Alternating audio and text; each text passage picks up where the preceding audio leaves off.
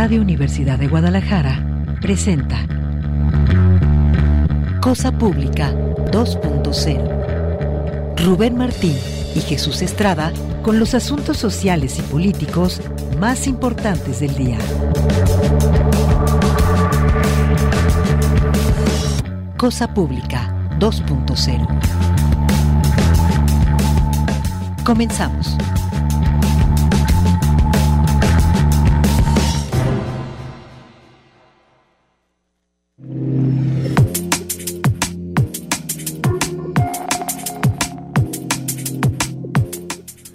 Hola, ¿qué tal? Qué gusto que continúen acá en Radio Universidad de Guadalajara. Bienvenidos ahora a Cosa Pública 2.0, el espacio que preparamos para compartirles con mucho gusto en este horario una selección que preparamos con los temas sociales y políticos que nos parecen los más urgentes en la muy amplia agenda informativa este día. Estamos inaugurando mes, transmitiendo totalmente en vivo este miércoles primero de marzo del año 2023 desde la cabina acá de Radio Universidad de Guadalajara. Por supuesto, le damos un saludo a todas las personas que nos están acompañando en la zona metropolitana a través del 104.3 de FM un saludo también y agradecimiento al resto de Jalisco que nos acompaña a través de la red Radio Universidad de Guadalajara.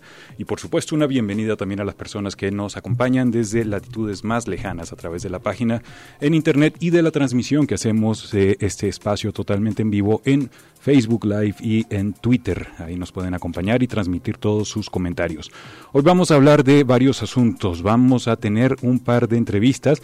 Vamos a contactar a Raimundo Ramos, el director del Centro de Derechos Humanos allá de Nuevo Laredo. Y esto a propósito de un capítulo gravísimo que ocurrió hace pocos días que tiene que ver con un nuevo episodio de abusos de parte de las Fuerzas eh, Armadas en este país, una aparente ejecución extrajudicial de varios jóvenes que ocurrió en días pasados, que estuvo acompañada de una protesta, obviamente de familiares y amigos de los jóvenes que habrían sido ejecutados de manera extrajudicial y la protesta fue reprimida con disparos al aire de parte de los propios elementos del ejército. Es una situación sumamente grave en un contexto, digamos, si estuviésemos en un conflicto armado interno oficial reconocido, que debería ser el caso, eso sería un crimen de guerra, pero ahora vemos que hay muchos partidarios y me parece curioso de al actual gobierno de López Obrador justificando el accionar, la actuación del el ejército. Me parece terrible lo que criticaban en el gobierno de Calderón. Ahora muchos simpatizantes de la 4T parecen justificar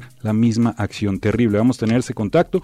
También vamos a hablar más adelante con Alejandro Páez, el director del portal Sin embargo, y vamos a compartirles otros asuntos, sobre todo que tienen que ver con tema de devastación del medio ambiente, también de eh, esta construcción terrible con una lógica neoliberal de Guadalajara, precios de la renta que están por las nubes, la crisis de vivienda y en todo este contexto también movimientos vecinales defendiendo los espacios eh, libres. Pero vamos a arrancar con un resumen que tiene que ver con la crisis, la otra que está latente en cuanto a personas desaparecidas. De hecho, hay una novedad, afortunadamente, se está expandiendo los puntos donde se van a colocar las fichas de personas desaparecidas, sobre todo en el municipio de Guadalajara. Comentábamos en semanas pasadas que comenzaron a ubicarse esas fichas o a publicarse en las recaudadoras, en algunas recaudadoras este, y en algunos parabuses del transporte público. Ahora la novedad es que también en algunas paradas o estaciones del tren ligero se van a exponer esas fichas del presidente de Guadalajara, eh, Pablo Lemus, dijo que está en pláticas con el sistema del tren eléctrico urbano y gobierno de Jalisco para publicar las fichas de búsqueda de personas desaparecidas con la idea de ampliar la capacidad que actualmente se tiene. Es una nota de nuestra compañera María Ramírez Blanco acá en Canal 44, cita a Pablo Lemus en esta nota, dice estamos haciendo la gestión para ver la posibilidad de tener las fichas de personas desaparecidas en el tren ligero. Estamos hablando con la gente de Citeur, gobierno del estado, para que pueda ser ser visibilizar la lucha de estas familias. Dice que suman más de 250 fichas de búsqueda que el municipio ha publicado en diferentes edificios gubernamentales como respuesta a la demanda de por lo menos 25 colectivos de familiares de personas desaparecidas. Pero al cuestionar por qué, le preguntaron a Pablo Lemos, retiran las fichas de búsqueda que los familiares colocan en el centro de Guadalajara, como ocurrió a inicios del mes de febrero, el mes pasado. Esta fue la respuesta en la nota de María Blanco. Le preguntan, dice Pablo Lemus, nosotros no retiramos fichas ni las vamos a retirar. Les preguntan los reporteros, ¿quién las retira entonces? Y dice Pablo Lemus, lo que hemos hecho es abrir canales para que las familias víctimas de desaparición forzada puedan visibilizar su tragedia y sobre todo encontrar los mecanismos para localizar a sus seres queridos lo más pronto posible y vamos a seguir ayudando, dijo Pablo Lemos, aunque todavía no hay fecha definida para publicar las fichas de búsqueda de personas desaparecidas en las estaciones de la línea 1, 2 y 3 del tren ligero. Pablo Lemos dijo que ve favorable la respuesta, pero es muy pertinente el cuestionamiento que le hacen los reporteros, porque esa es la queja reiterada de colectivos de familiares de personas desaparecidas, que van, colocan las fichas en diferentes lugares y poco tiempo después ya hay personal del ayuntamiento presunto personal del ayuntamiento retirando las fichas de búsqueda. Esperemos que ahora sí, pues se cumplan, se respeten y se de hecho ubiquen en muchos, muchos más espacios públicos para que entre todos contribuyamos a la localización de las por lo menos 15.000 personas desaparecidas. Rubén Martín, ¿cómo estás? Buenas tardes. ¿Qué tal, Jesús Estrada? Eh, gusto compartir micrófono contigo. Vamos a más información. José Armando R. fue imputado por su posible relación con el feminicidio y desaparición de una adolescente en Colotlán.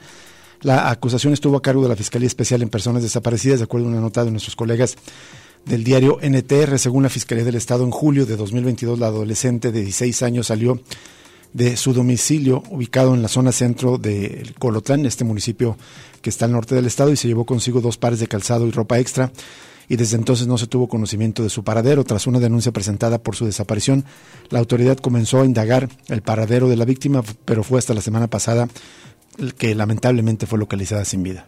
A través de un comunicado, la Fiscalía señaló, y la citamos, esta representación social activó los protocolos de búsqueda y con base en trabajo de inteligencia, gabinete y campo, logró identificar a José Armando R., conocido cercano de la familia de la víctima como probable responsable del hecho. Al existir datos de pruebas suficientes contra este sujeto, la Fiscalía Especial en Personas Desaparecidas solicitó una orden de aprehensión en su contra que fue eh, cumplida en fechas recientes. José Armando R. fue presentado ante un juez por su posible autoría en la comisión de los delitos de desaparición cometida por particulares agravada, así como feminicidio, ilícitos que terminaron por imputársele. En respuesta, su defensa se acogió al término constitucional de 144 horas, por lo que permanecerá en prisión preventiva en lo que se resuelve su situación jurídica. Un caso entonces ahí donde se combina desaparición y feminicidio lamentablemente. Vamos a otro caso bastante grave porque un mando policiaco, pero esto en el estado vecino de Guanajuato, fue detenido por la desaparición de tres jóvenes. Se trata de nada, más y nada menos que el director de Seguridad Pública y Vialidad del gobierno municipal de Romita, espriista, Roberto López, detenido junto con otros dos oficiales a su cargo y todos acusados por la desaparición forzada y el homicidio de tres jóvenes. Esto ocurrió el pasado 19 de febrero. Las víctimas, Daniela Castro Palacios, Juan Pablo Vargas y Carlos Rocha, fueron reportados como desaparecidos. A ellos se les vio con vida por última vez en las oficinas de la policía del municipio de Romita y sus cadáveres fueron descubiertos el 24 de febrero en una fosa clandestina eh, allá en la comunidad del Escopio, en el mismo municipio. Terrible este caso que viene a confirmar una vez más que son los propios elementos de seguridad que deberían estar encargados de proteger la vida de las personas, son los que participan en esos terribles actos de desaparición, incluso de asesinato. La Agencia de Investigación Criminal de Guanajuato arrestó la tarde del martes al funcionario local y los agentes identificados como Roberto y César, el fiscal general de Guanajuato, Carlos Amarripa Aguirre, afirmó que López Valadez estaría involucrado en la desaparición forzada de tres jóvenes que fueron encontrados sin vida y agregó que el caso ya fue judicializado y un juez otorgó tres órdenes de aprehensión que ya se cumplieron con Roberto López y sus subalternos. Es un caso pues parecido al de Giovanni López acá en Extlavocán de los Membrillos, detenido por la policía y después lamentablemente encontrado muerto. Vamos más a más información. En este caso muy peculiar en el que el gobierno de Guadalajara, que encabeza Pablo Lemus, anunció ayer, de hecho hicieron un evento en esta zona de que abrieron puertas a un corredor gastronómico para apoyar a familiares de personas desaparecidas. Como resultado de la labor conjunta entre el gobierno municipal de Guadalajara y los colectivos ciudadanos de búsqueda de personas, hoy se inauguró, ayer se inauguró el corredor gastronómico Torres Bodet en la colonia moderna. De esta forma, las y los familiares de personas desaparecidas contarán con un ingreso económico y una actividad productiva que les permita seguir en la búsqueda de sus seres queridos. Eh, me, genera mucha contradicción esta, esta información porque es como una aparente buena intención, sin embargo, pues lo vas a tener trabajando, se, se informa que los que estos comercios que están ahí a, los alrededores de la glorieta de los desaparecidos van a funcionar de 9 a 6 de la tarde. ¿A qué horas los familiares van a ir a buscar a sus desaparecidos? Es muy desgastante, le requiere mucho tiempo esta labor porque en lugar de, prestarles un dinero sin intereses, digamos en este caso, es, es parecer la buena intención, no les dan un subsidio para que sigan dedicándose a estas labores. Me parece muy contradictorio este comunicado que lanza el gobierno de Guadalajara. De hecho, bueno, el apoyo ahí señalan que, eh, bueno, para la habilitación y el equipamiento de los negocios en ese corredor, cada familia beneficiada amplió el crédito que habían recibido con anterioridad por 25 mil pesos con tasa cero de interés, así como 10 mil pesos adicionales, esto por el programa Mujer Productiva. Dice Pablo Lemos, hicimos este programa de apoyos a fondo perdido y apoyos de crédito, las dos cosas, para que pudieran iniciar sus propios negocios. Dijo que es lo que buscamos, precisamente acompañar la ausencia, ser sensibles, estamos para sumar Estamos con las orejas muy grandes y el corazón abierto para recibir otras propuestas. Siguen contando con el Ayuntamiento de Guadalajara, con todos nosotros, afirmó Pablo Lemos. Pues apóyenlos con algún, eh, algún subsidio económico para que las familias puedan seguir buscando a, sus seres queridos. De otra manera, les van a complicar extremadamente la, vida. Bueno, y antes de irnos, eh, esta nota bastante preocupante porque quedó libre eh, la persona, el joven que había sido detenido el pasado 24 de febrero luego de que una alumna de la preparatoria Jalisco lo acusara de haberla agredido sexualmente dentro de las propias instalaciones de la preparatoria que pertenece a la Universidad de Guadalajara y que está ubicada, como ustedes saben, ahí en el centro de la ciudad. En una nota del informador traen declaración del presidente municipal de Guadalajara, Pablo Lemus. Él confirmó que fue detenido este tipo por una falta administrativa al intentar ingresar a la escuela. Estuvo en los separos municipales, pero tuvo que ser liberado porque no hay una denuncia penal por parte de la víctima, dijo. El presidente municipal dijo que el hombre está localizado. Este hombre se volvió a acercar el viernes de la semana pasada a los entornos de la preparatoria número uno, después de haber cometido este abuso. Entonces las autoridades de ahí lo remitieron a la policía municipal, lo remiten por el ingreso, es decir, por una falta administrativa, no por el hecho de una violación a un estudiante. Fue entregado a la policía municipal, estuvo en los separos durante el fin de semana y el lunes, en el momento que esta mujer presente la denuncia y se acredite el delito, el hombre está localizado y se le puede detener inmediatamente, dijo el alcalde. También se recuerda que la Universidad de Guadalajara informó ayer que después de darse a conocer la agresión, esta agresión, pues la institución reforzó la seguridad en los accesos y áreas comunes de la preparatoria Jalisco. El rector de la Universidad, Ricardo Villanueva, reconoció que la preparatoria Jalisco tiene un problema de seguridad debido a que durante varios periodos del día se debe desactivar el sistema de ingreso por medio de identificación a través de los reiletes de ingreso por protocolos de protección civil.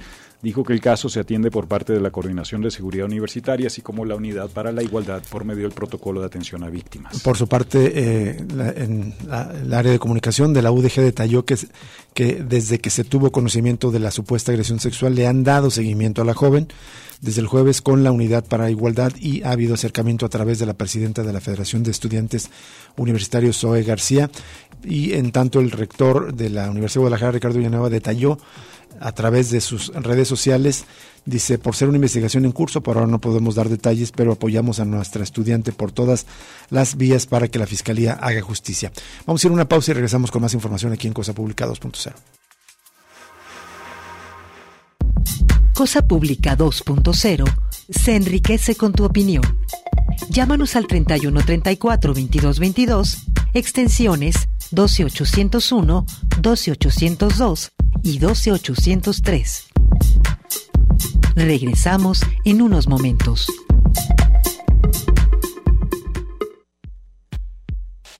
Cosa Pública 2.0. Regresamos.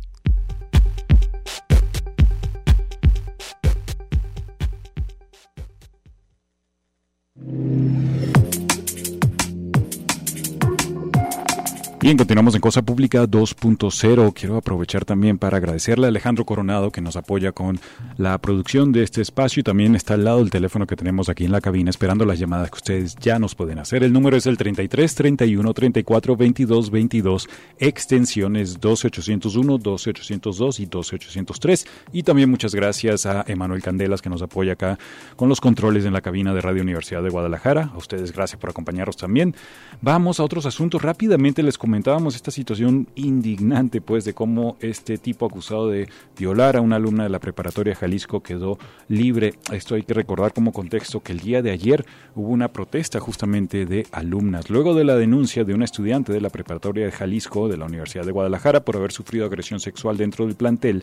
Las estudiantes se manifestaron para exigir a las autoridades universitarias un seguimiento completo del caso y las inmediatas acciones de reforzar la vigilancia dentro de la escuela porque aseguran al presidente al presunto atacante se le permitía el ingreso con total libertad, aun cuando no forma parte de la comunidad universitaria.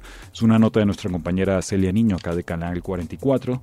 Ella nos cuenta que las mujeres estudiantes de la preparatoria de Jalisco señalaron que el presunto agresor, identificado por ellas como Fernando, un tipo de 20 años, ingresaba al plantel con regularidad porque vendía dulces al interior con la complacencia de las autoridades de la preparatoria, por lo que recriminaron lo endeble de la seguridad dentro de las instalaciones.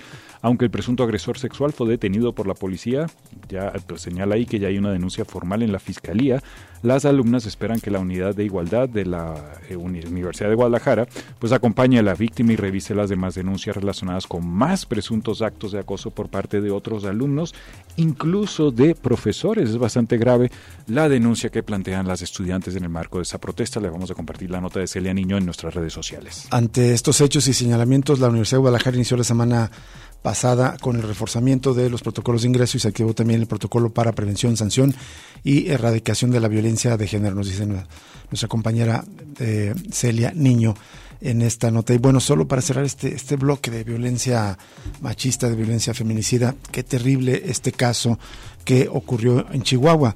Mía N, sus familiares, activistas y colectivos feministas exigen que Eric N. sea juzgado con perspectiva de género a cuatro meses de haber apuñalado a, su exnovia en 47 ocasiones, subirla a un auto y abandonarla en un terreno baldío en Chihuahua. Asimismo, exigen que se modifique la Ley Nacional del Sistema Integral de Justicia Penal para Adolescentes. Es que es gravísimo porque a pesar de todo eso, la apuñaló 47 veces, ella sobrevivió y el tipo obtuvo un amparo y salió y se escapó. De hecho, cuenta acá en esta nota de la revista Proceso, citan a Roberta Gutiérrez de la colectiva Asamblea Feminista, que los agravios a, a Mía N comenzaron desde que las instituciones la revictimizaron, protegieron a su agresor y no garantizaron su seguridad y la del resto de las mujeres, dijo Aristegui Noticias logramos que se cambiaran las medidas cautelares y que se detuviera el agresor, pero desde el inicio no se ha juzgado con perspectiva de género.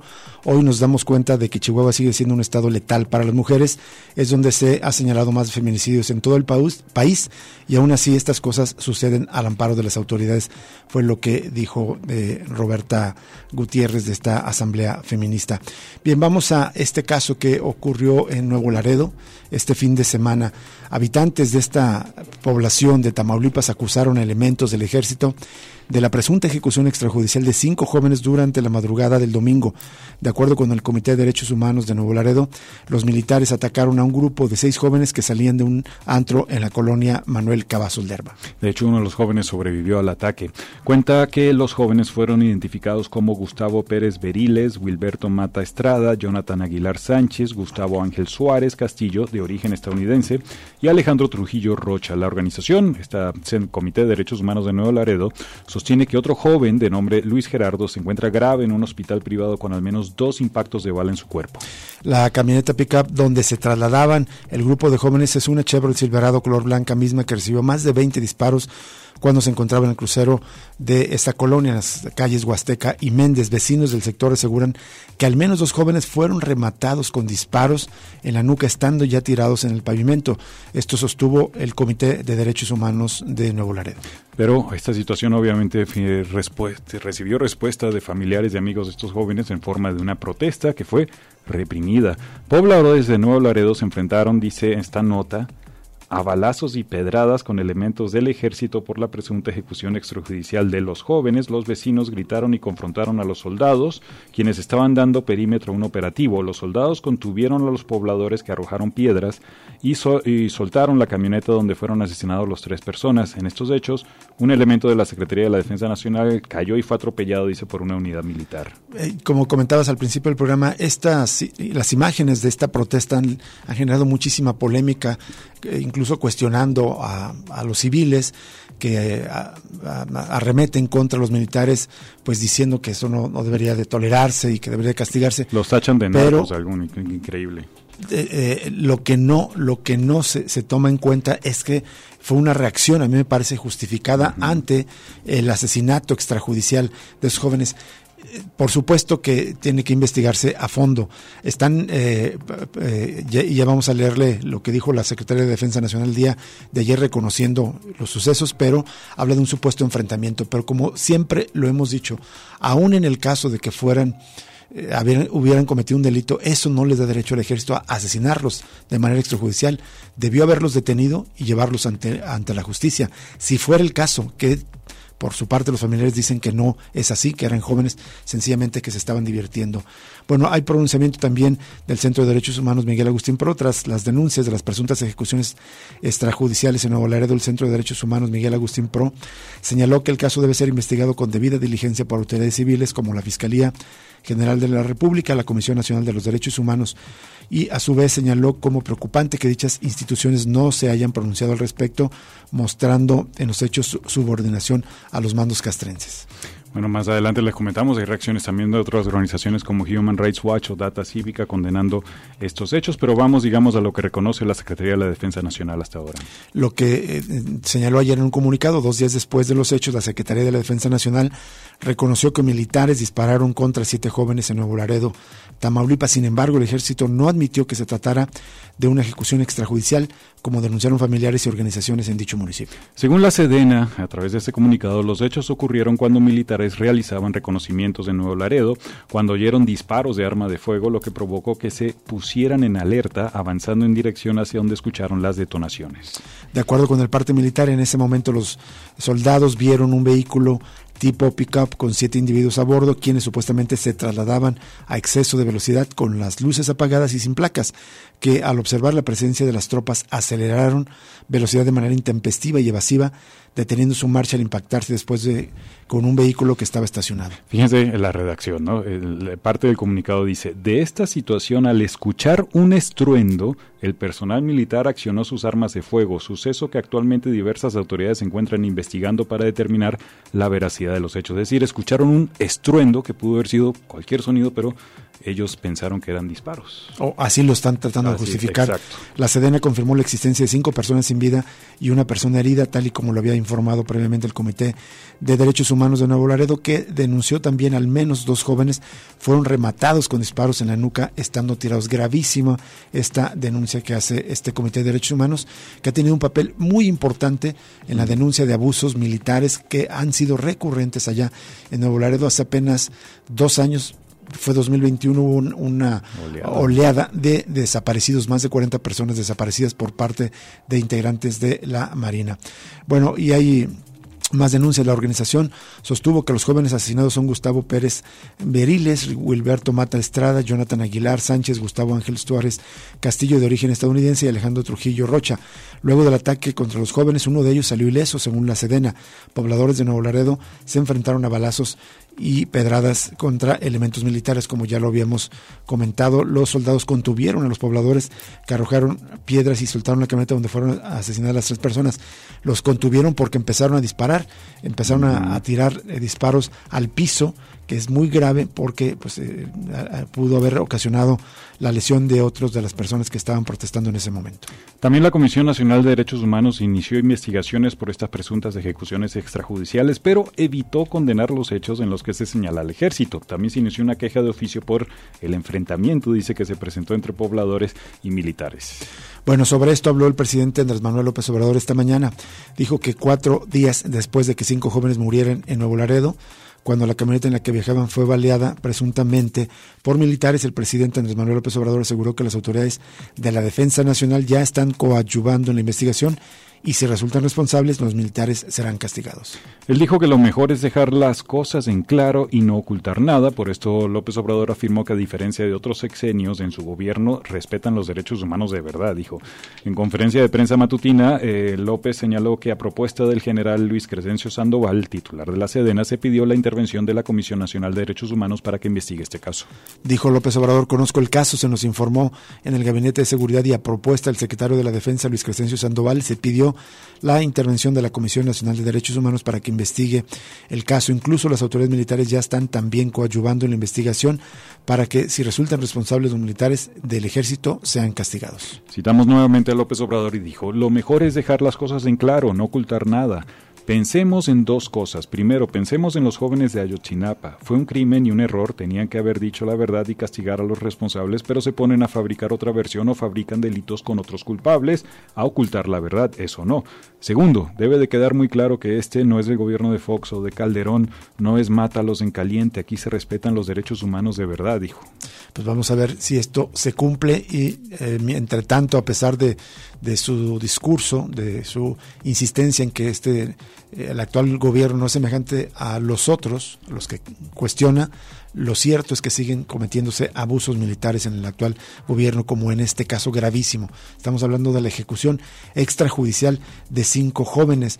Por eh, algunos casos semejantes se ha calificado eh, se ha cuestionado de manera eh, justificada el gobierno de Calderón, como el asesinato de dos jóvenes en el, en el TEC de Monterrey, En el TEC de Monterrey, un suceso que, en, muchos sentidos marcó al gobierno de Felipe Calderón. Pero este caso que estamos hablando que ocurrió en Nuevo Laredo es extremadamente grave también. Como decías Jesús, hay pronunciamientos de otras organizaciones. El lunes la organización Human Rights Watch, que tiene sede en Washington, expresó su preocupación por el asesinato de cinco jóvenes, entre ellos uno de nacionalidad estadounidense. Estamos en Human Rights Watch muy preocupados por denuncias de que militares dispararon contra una camioneta de Nuevo Laredo, matando a cinco jóvenes el domingo. Videos de después del incidente muestran un caos, soldados pelean con vecinos, periodistas y defensores de derechos humanos y disparan al aire y al piso, alertó la organización el lunes en su cuenta en Twitter. Por su parte, la organización Data Cívica se sumó al llamado para que se investigue este caso y se determine si se violaron los derechos humanos de las víctimas, pero dice un análisis de un contexto más amplio sobre la militarización. Este es un ejemplo más de que el ejército no está capacitado para hacer tareas de seguridad pública y de que pese al discurso presidencial sigue cometiendo masacres y abusos de la fuerza. Y finalmente Fundar manifestó que desde hace más de una década se viven los efectos de la política de seguridad basada en la militarización y consideró que lo acontecido en Nuevo Laredo muestran de nuevo los riesgos de mantener al ejército en tareas de seguridad. Vamos a ir a una pausa y regresamos con más información, una, una entrevista en esta tarde para usted aquí en Cosa Pública 2.0.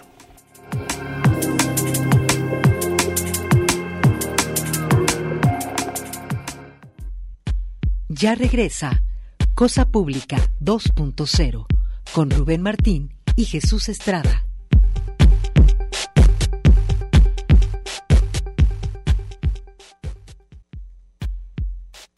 Cosa Pública 2.0. Regresamos.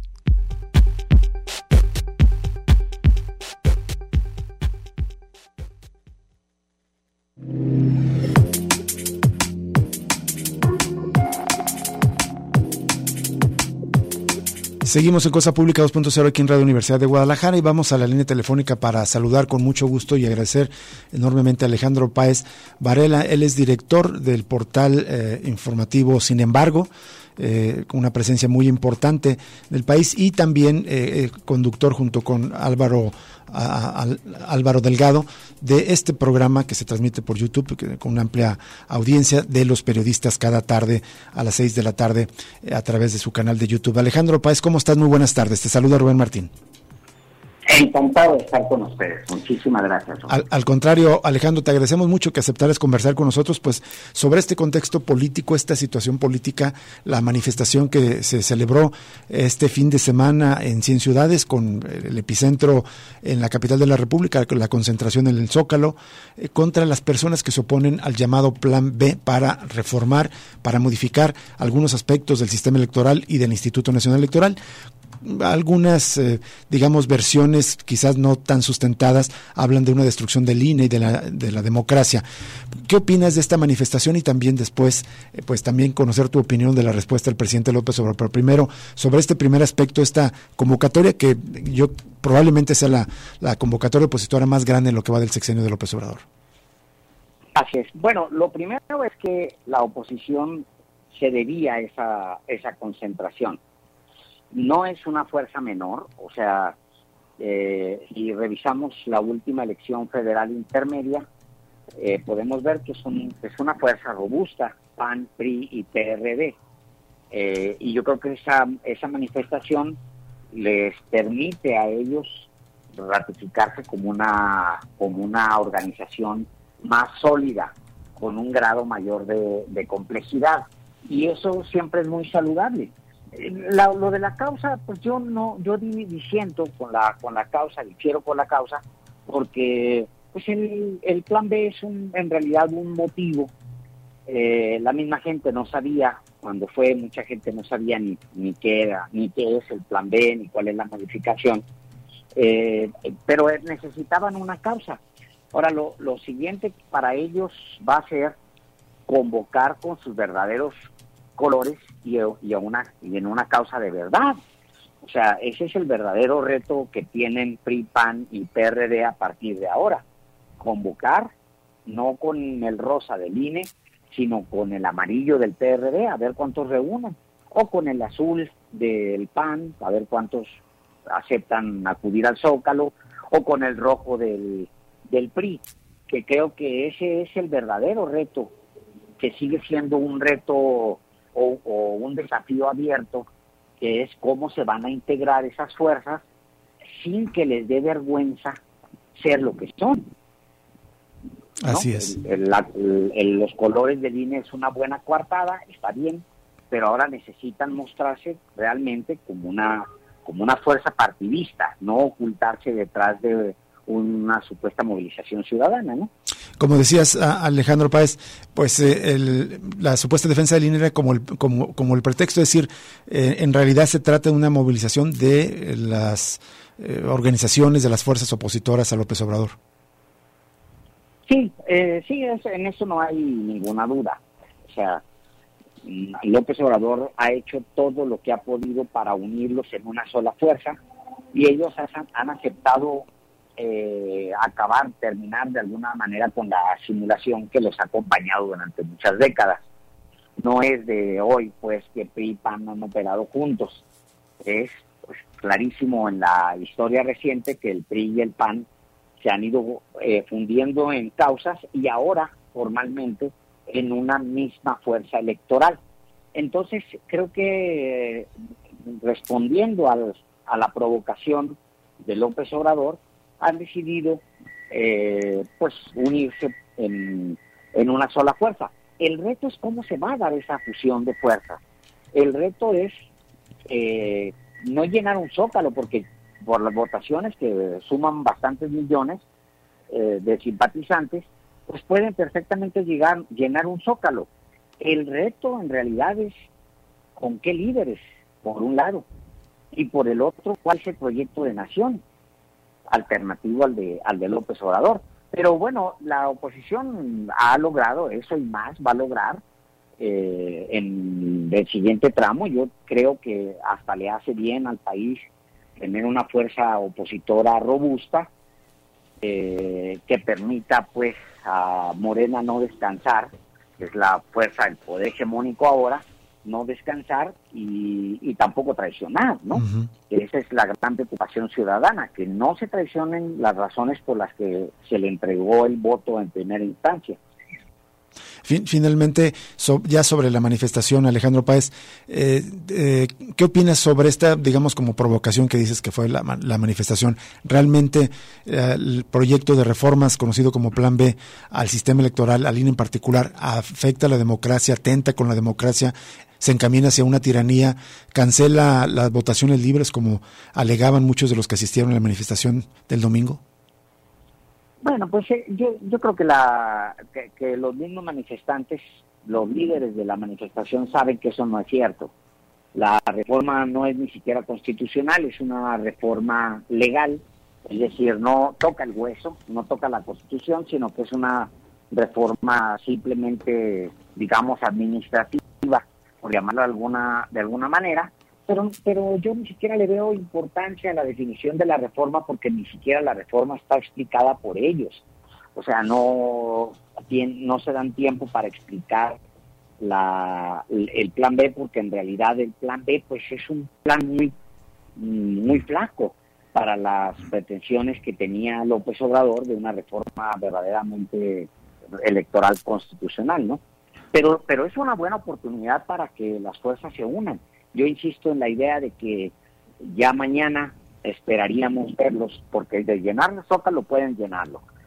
que lo llenen ahora con sus propios colores, que la gente le pierda, como dice el mismo Claudio X González, el asquito a los colores de sus partidos, ¿no?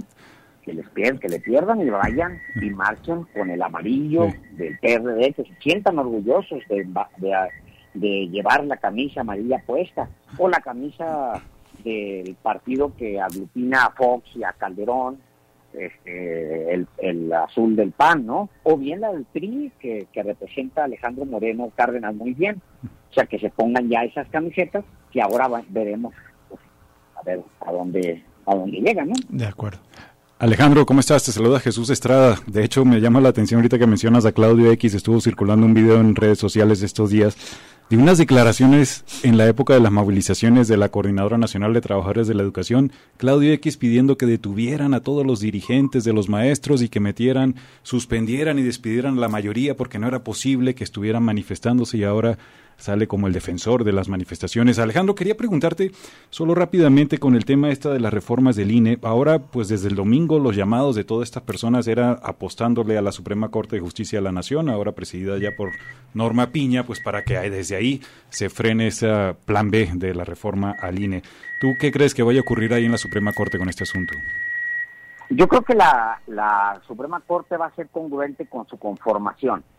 O sea, la Suprema Corte es eh, muy conservadora, digamos, ¿no?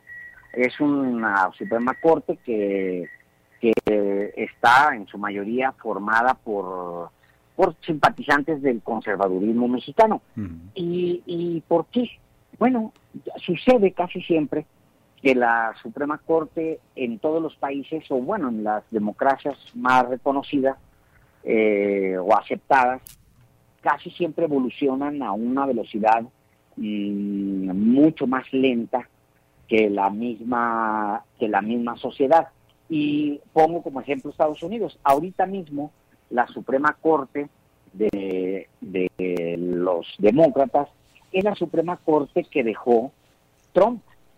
O sea eh, cambian muy muy lento las cortes no en el mundo las cortes supremas son son más lentas no siempre tienen el reflejo de la sociedad y de y de alguna forma es como eh, una apuesta de largo plazo siempre de los gobiernos. Esa Suprema Corte quizá vaya a ser mucho más progresista si Morena mantiene el poder, retiene el poder en 2024, seguramente en el corto plazo, mediano, en el mediano largo plazo va a ser más más, más progresista que conservadora. Dicho de otra forma, yo creo que la Suprema Corte va a operar en función de la oposición. Alejandro Páez, también quería preguntarte sobre la reacción que tuvo López Obrador, eh, a muchos eh, cuestionada, incluso de algunos simpatizantes de, la Cuarta Transformación, de denostar, descalificar a los organizadores de la manifestación de, el pasado domingo. ¿Cuál es tu opinión al respecto? Pues que no necesita hacerlo. Yo creo que está eh, suficientemente validado que los liderazgos en la oposición son muy débiles y, que ética y moralmente muchos de ellos no tienen razón para encabezar, para seguir, para mantenerse en, un movimiento ni partidista ni social. O sea, ni siquiera necesita hacerlo López Obrador. Digo, el, el, tema del Baster Gordillo, de Roberto Madrazo, del mismo Claudio X González y lo que representa, todo eso está demasiado validado. Y yo no sé para qué el presidente tiene que hacerlo. Entiendo también cuando lo hace, porque él siempre se está dirigiendo a terceras personas, no necesariamente a las que están en la, en la mañanera, no necesariamente a nosotros, a ti, a mí, no necesariamente incluso a la oposición, sino a la gente de más bajos recursos, que es la gente que tiene más penetración, digamos, que, que eh, por la prensa tradicional, sobre todo por los medios electrónicos. Entonces yo, yo creo que en esa responsabilidad él se siente autorizado para hacer un listado de opositores y decir, miren, estos son. Pero yo no, no creo que eso abone demasiado a, pues, a la normalidad democrática, digamos, ¿no? Porque siempre no deja de ser un presidente, no deja de ser el poder central de este país, en un sistema que es profundamente presidencialista, el que está señalando a grupos de oposición, ¿no? Y eso nunca suena bien, nunca sabe bien, ¿no? Así es. Y eh, también eh, en, una entrevista que tenían con Lorenzo Meyer, tú y Alejandro, perdón, Álvaro Delgado, eh, él, Lorenzo Meyer decía algo que también ustedes ya habían comentado, que la, a pesar del músculo de la movilización, todavía esta oposición no tiene un proyecto, no tiene un, caras visibles, liderazgos visibles. Pues bueno, hasta estas horas, cuatro años después, la oposición sigue siendo la oposición del no, no a esto, no a esto, no a aquello, no al, no al opositor, y no han tenido, digamos, tiempo, entre comillas, tiempo, para sentarse a armar un proyecto conjunto. ¿Por qué no lo han armado? Esa es una pregunta muy interesante. Porque a estas alturas sigue siendo un movimiento sin un proyecto alternativo de nación eh, y sin líderes que sean capaces de empujarlo. Pues por una razón muy sencilla. Todavía no se compran completamente la idea de que su supervivencia depende de estar juntos. Todavía creen que pueden por sí mismos los partidos políticos sobrevivir y mantener sus, digamos, eh, grupos de poder hegemónico al interior o planteado de manera distinta, para que Marco Cortés suelte la presidencia del PAN, en, al menos en términos formales, va, se necesita que acepte que dentro de, que además de ser PAN, también es PRI y también es PRD, y eso pues no es tan agradable nunca, ¿no? Tener que soltar algo, este, los liderazgos que tienen de manera natural. Por eso yo creo, y además porque pues hay cosas que son a estas alturas casi todo es conciliable entre ellos, pero hay otras cosas no. Y no me refiero a cosas ideológicas. Por ejemplo, el reparto de las candidaturas. Claro. Que ellos están acostumbrados a hacer lo que quieren con, los, con las candidaturas, sobre todo con las plurinominales. Si se fusionan en un mismo proyecto, definitivamente, a partir de un proyecto de nación, entonces van a tener que aprender a compartir lo que tienen, que cada vez es menos, a compartirlo entre muchos. Ahí serían las mayores dificultades probablemente, más que en cuestiones ideológicas. Creo que al final el proyecto, si es que llegan a tener uno, es básicamente regresar al modelo neoliberal anterior de privilegios, de políticas a favor del libre mercado en cualquier aspecto y en detrimento del el componente social del país, quizás, Alejandro. Sí, más pragmático, ¿no? Sí, pero, de, pero decirlo públicamente, pues tiene un costo, ¿no?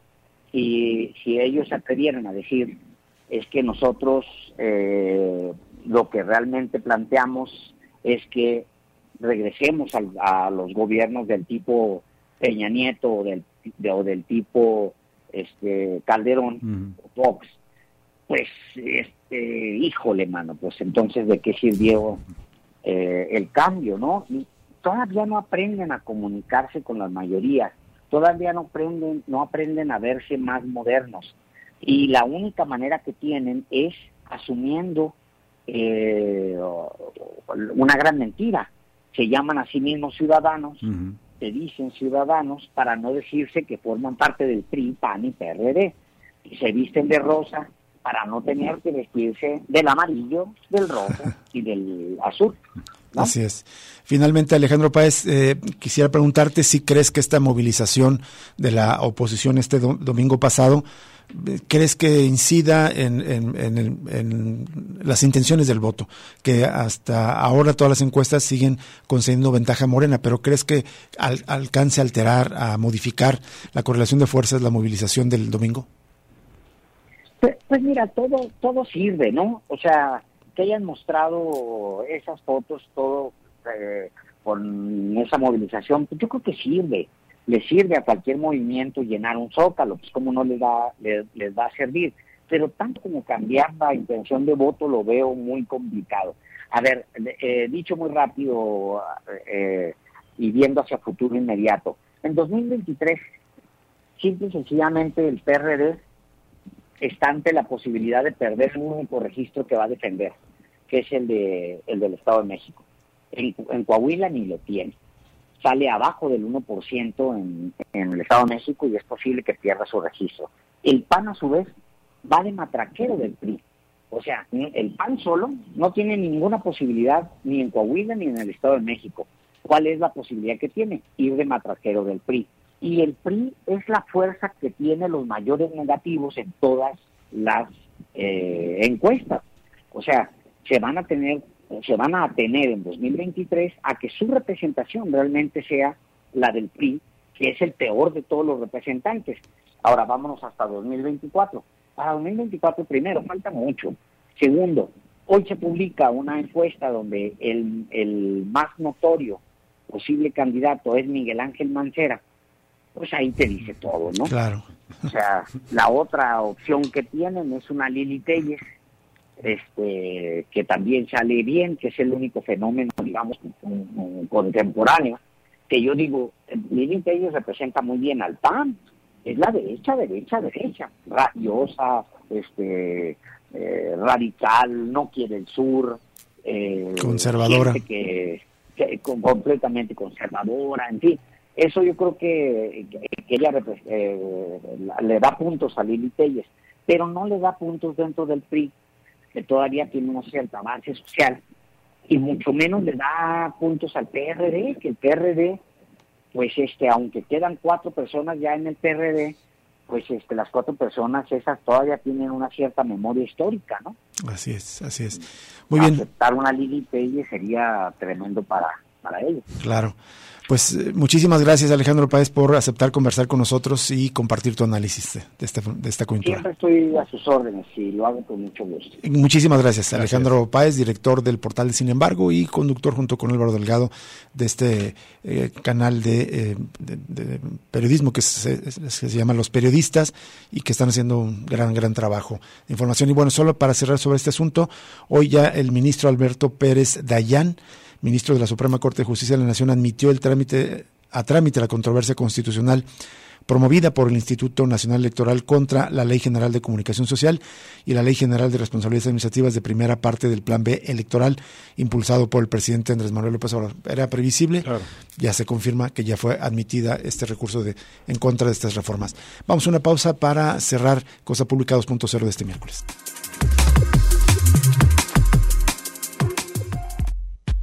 Ya regresa Cosa Pública 2.0 con Rubén Martín y Jesús Estrada.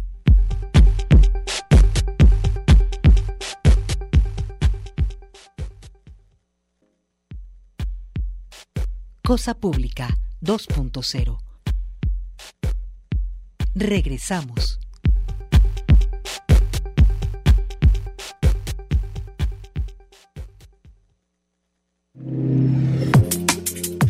Volvemos a Cosa Pública 2.0 ya prácticamente para despedirnos. Hay muchísima información que no vamos a alcanzar a compartir toda, pero no queremos dejar eh, de, de, compartir al menos esta nota que revela una vez más pues eh, el, pesimismo que teníamos de los cambios que se iban a hacer en el Congreso. La semana pasada hablamos con la diputada Mara, Mara Robles y al final de la entrevista yo hacía un comentario pesimista de que no creía que había haber cambios. Ella me mandó un mensaje de que no fuera tan pesimista que el, cierre, pero pues vea usted lo que, lo que ocurrió con 31 votos a favor y tres sufragios en contra de los diputados de Agamos y de Futuro.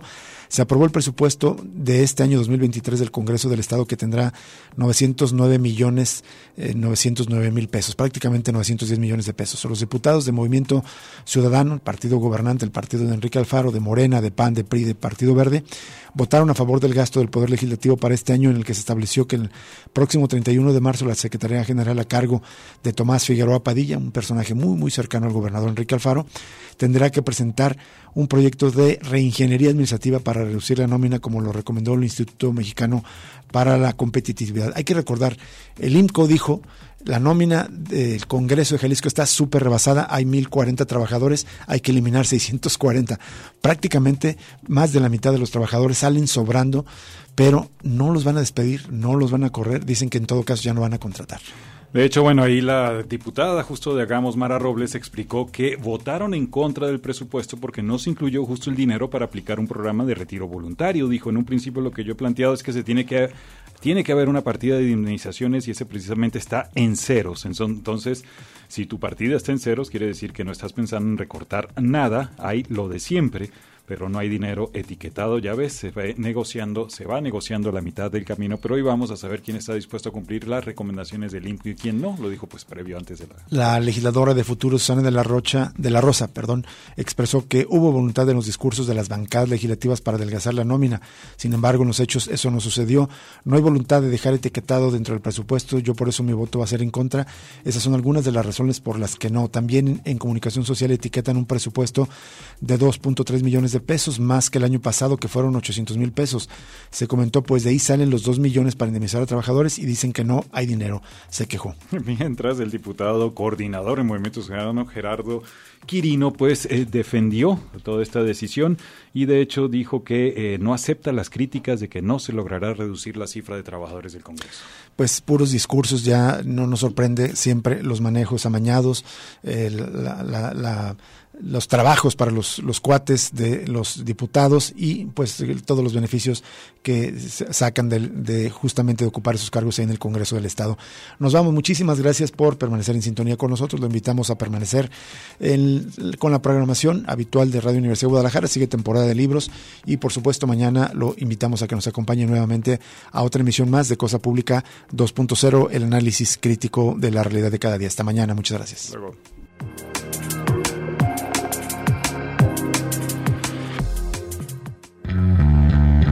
Radio Universidad de Guadalajara presentó Cosa Pública 2.0. Rubén Martín y Jesús Estrada con el análisis crítico de la actualidad. Cosa Pública 2.0. Gracias por escucharnos.